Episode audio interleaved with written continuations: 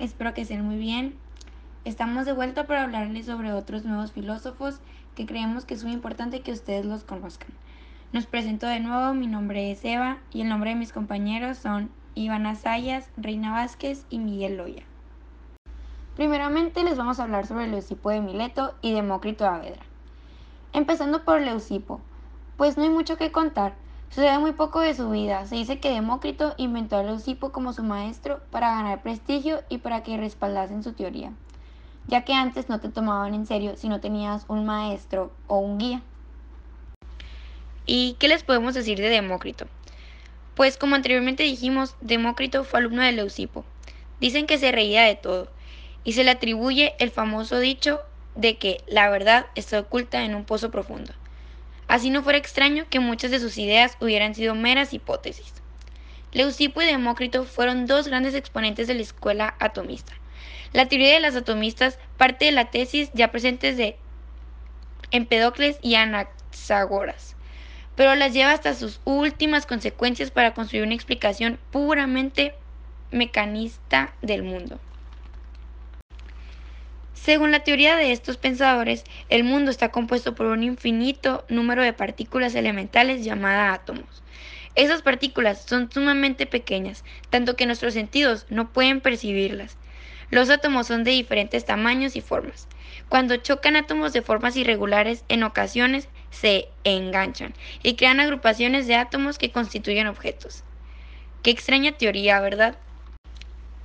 Según esta teoría, los átomos varían en su tamaño como en su forma, pero no tienen ninguna otra cualidad además de ser sólidos e invisibles. Un poco aburrido. Para Leucipo y Demócrito, todos los átomos son de la misma especie y al inicio se encontraban flotando en el vacío, a diferencia de Parménides que negaba la posibilidad del no ser. Los atomistas afirmaban su realidad diciendo que lo que es no ser es tan real como lo que es. Así para los atomistas, los átomos antes de agruparse para formar objetos flotaban en la nada o en el vacío, y posteriormente, mediante colisiones y agrupaciones que se crearon, se formaron los cuatro elementos primarios que ahora conocemos y que componen todos los mundos, que son agua, fuego, tierra y aire. No vayan a pensar que estamos repite y repite la misma información, pero esto es algo muy importante. Ya hemos dicho que, a diferencia de Parménides, los atomistas aceptaban la existencia del vacío. Sin embargo, esto no los llevó a pensar la Tierra como una esfera flotando en él, al estilo de los pitagóricos, sino que adoptaron la idea de, de Anaxímenes de que el planeta es una especie de cilindro que flota en el aire. Cha, cha, cha, Del siguiente filósofo que les vamos a hablar es Sócrates. Fue hijo de una partera y solía decir que su oficio era similar al de su madre, pues ayudaba a otros a dar a luz el conocimiento. Sócrates es una de las figuras centrales de la filosofía antigua. Su pensamiento ha llegado hasta nosotros por medio de los diálogos platónicos, en el cual Sócrates es el principal personaje. Entre ellas destaca la noción de que el conocimiento se alcanza mediante un proceso de diálogo conocido como mayéutica. Algo muy interesante es que a Sócrates se le atribuye la frase de que una vida sin examen no vale la pena ser vivida. Tal vez estarán preguntando qué es la mayéutica. Y si es así, no se preocupen, yo les digo. El método mayéutico es este método socrático que consiste en formular preguntas correctamente dirigidas que ayudan a quien está siendo interrogado a descubrir por sí mismo una verdad que antes ignoraba. Una versión del método indica que esto es posible gracias a que las verdades racionales se encuentran implícitas en los seres humanos. Del siguiente filósofo que vamos a hablar es Platón. Platón fue de la familia noble. Tuvo una vida azarosa en la que incluso pasó por la esclavitud, de la que salió cuando un antiguo alumno suyo lo reconoció y le devolvió la libertad. Qué suerte, ¿verdad? Este adoptó la idea de que la virtud es la característica que ennoblece a los seres humanos. Entre sus ideas, Platón destacaba algunas que consideraba de mayor importancia. Las de bien, verdad y belleza serían particularmente importantes porque conforme a ellas se moldeaban las demás. Y de las tres, la idea principal sería la del bien. Pero, ¿por qué? Platón desarrolló un método para la reflexión filosófica llamado dialéctica, que para él significaba el diálogo y la interrogación constante, contraponiendo razonamientos para llegar a la verdad. El amor platónico. ¿Acaso no les parece conocido esto? Ah, pues esto es gracias a Platón. Mucho se habla del amor platónico, como aquel que no pasa por el deseo sexual, sino que es meramente ideal. Sin embargo, en los escritos de Platón no se encuentra esta noción. En cambio, su diálogo El banquete recoge una narración mitológica que cuenta el origen del deseo erótico. Dice el mito que los antecedentes de los humanos tenían cuatro piernas y cuatro brazos, en un cuerpo esférico, de gran fuerza y osadía, para evitar que se rebelaran contra los dioses. Zeus los dividió por la mitad y por eso cada mitad busca continuamente a encontrar esa otra que necesita para alcanzar su unidad originaria. El amor platónico. ¿Acaso no les parece conocido esto? Ah, pues esto es gracias a Platón. Mucho se habla del amor platónico, como aquel que no pasa por el deseo sexual, sino que es meramente ideal. Sin embargo, en los escritos de Platón no se encuentra esta noción. En cambio, su diálogo El banquete recoge una narración mitológica que cuenta el origen del deseo erótico. Dice el mito que los antecedentes de los humanos tenían cuatro piernas y cuatro brazos, en un cuerpo esférico, de gran fuerza y osadía, para evitar que se rebelaran contra los dioses. Zeus los dividió por la mitad y por eso cada mitad busca continuamente a encontrar esa otra que necesita para alcanzar su unidad originaria.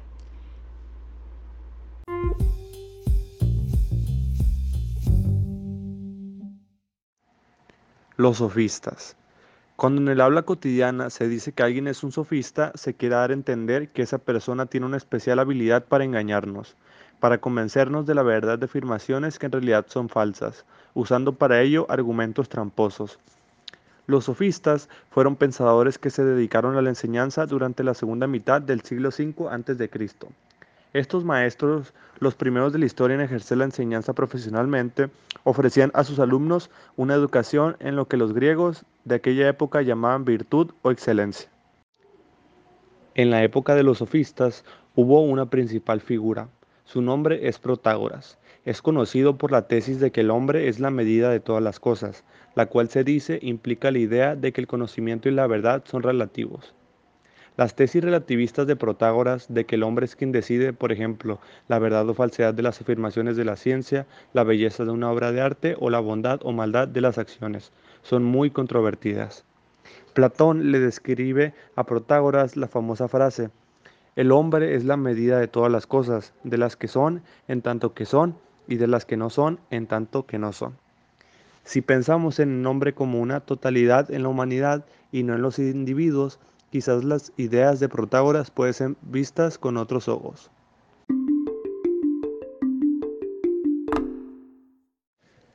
La filosofía helenística. Se conoce bajo esta expresión la filosofía de la llamada Edad Alejandrina, que se inicia con la muerte del emperador Alejandro Magno en 323 a.C. y se extiende hasta mediados del siglo VII después de Cristo.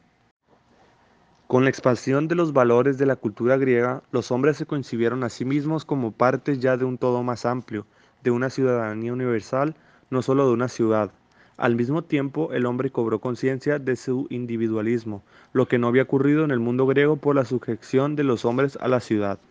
Ahora tenían que vivir en una gran sociedad y necesitaban orientación sobre cómo hacerlo, por lo que la filosofía se enfocó en cuestiones éticas sobre todo a descubrir las formas para lograr la paz y la serenidad del espíritu, y en temas relativos al conocimiento.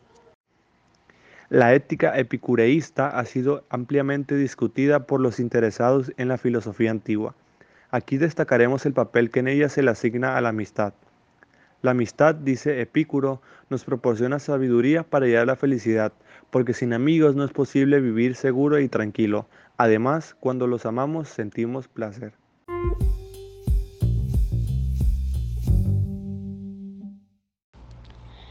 ¿Qué onda? Yo les voy a hablar sobre Agustín, a quien la Iglesia Católica santificó. Escuchen, y es uno de los principales teólogos. Y él vivió en un momento difícil de la historia europea. Y pues él falleció durante el, el sitio de bárbaros pusieron Hipona. ¿En qué ciudad? Mm, pues en la ciudad de Obispo. Eh, en el que Imperio Romano de Occidente cayó en unas invasiones bárbaras. Agustín, como todo cristiano, puso sus esperanzas en la permanencia de la Iglesia Católica, a que imaginaron como una institución capaz de superar sus desventuras de aquellas épocas, en la ciudad del Dios. El autor crea una visión de la historia de los humanos y es la clave religiosa. Oigan, adivinen de quién les voy a hablar. Mm, de Pedro Abelardo. Pues Pedro Abelardo fue uno de los lógicos más importantes, escuchen bien, durante la Edad Media. Él fue un personaje que puso una divisa de su trabajo en el análisis racional que debía usarse de todas las materias, como la filosofía, la ciencia e incluso la teología. Y debido a sus ideas, eh, tuvo muchos problemas con las autoridades de diferente tipo. Pero conservamos varias obras. Y así puso su tratado a la lógica titulado por mmm, Dialéctica. Chicos, y adivinen de quién voy a seguir hablando. ¿Qué autor es el que sigue? Pues Anselmo de Canterbury. Él fue eh, apenas es muy conocido hasta ahora. Le interesó ofrecer una prueba de la existencia de Dios. No tanto por un creyente como él dudara de, de tal existencia, sino que él quería probar con certeza esa idea antes de que lo pudieran cuestionar. Chacatachan.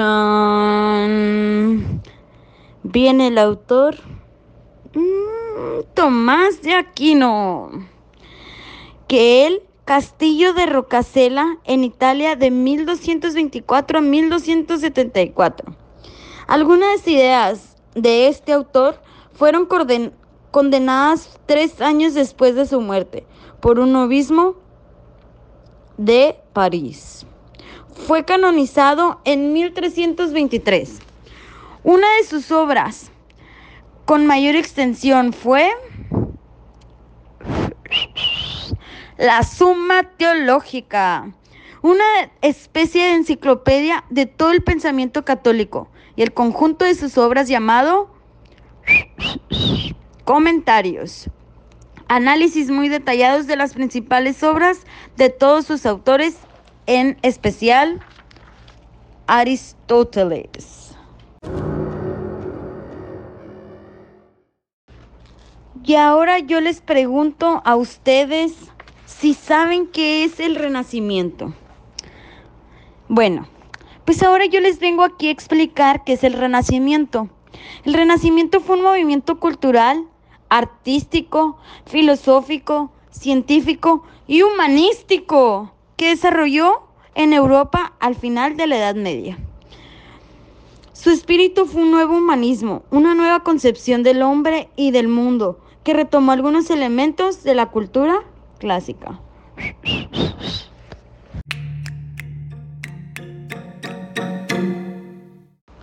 Amigos, para concluir, yo voy a terminar hablando de Jim Bodin. ¿Se han preguntado cómo murió? Pues él murió chacatachán, de peste cuando ejercía como un procurador de justicia. Quizás el más célebre de los políticos del siglo XVI, por sus aportaciones a la discusión sobre la tolerancia religiosa y su teoría del Estado. ¿Y qué creen que escribió? Pues escribió en, la época él, en Francia, calvinistas y católicos estaban inmersos en constantes guerras. En este contexto sostuvo la convivencia pacífica de las distintas creencias religiosas por un factor necesario para la paz social y el fortalecimiento del Estado. Pues Budín planteó su principio de laicidad de Estado, es requisito para la estabilidad política de... ¿De qué país? Pues de Francia.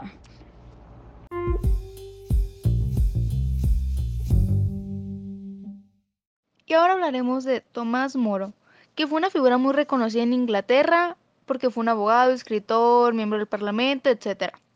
Entre sus obras más importantes se encuentra La Utopía, en el que él pensó como un mundo ideal donde todo estuviera perfecto y así. Obviamente yo no lo veo perfecto, pues porque muchas cosas no me parecen, pero pues él parecía, él pensaba que era perfecto y pues hizo un mundo utópico. Pero tuvo un trágico final, porque lo mataron en 1535 porque no aceptó la reforma religiosa de Enrique VIII.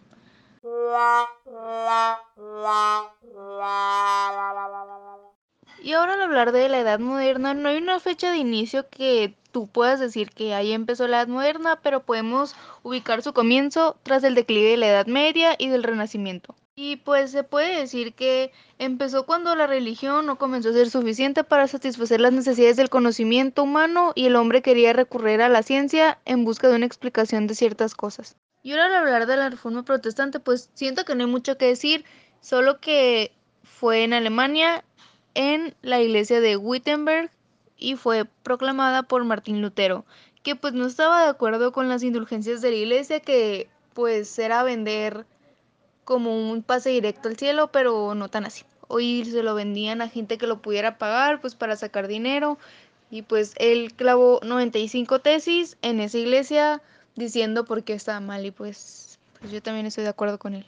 Y pues la reforma protestante fueron momentos históricos y muy dolorosos para Europa porque hubo mucha violencia entre la población por las ideas religiosas. O sea, tú, había gente que defendía sus religiones, había nuevas religiones que estaban surgiendo y pues todo el mundo se estaba peleando. Y pues fue cuando a Tomás Moro lo decapitaron y sus últimas palabras me gustaron. Dice, muere un buen servidor del rey, pero el primer término de Dios. O sea, está padre su frase. Y pues si hasta aquí, te agradecemos mucho, gracias por escucharnos. Y si lo quieres compartir con tus amigos por si quieren saber más sobre filosofía, sobre filósofos, sobre ideas que se tenían antes, sobre Edad Media, etcétera, etcétera.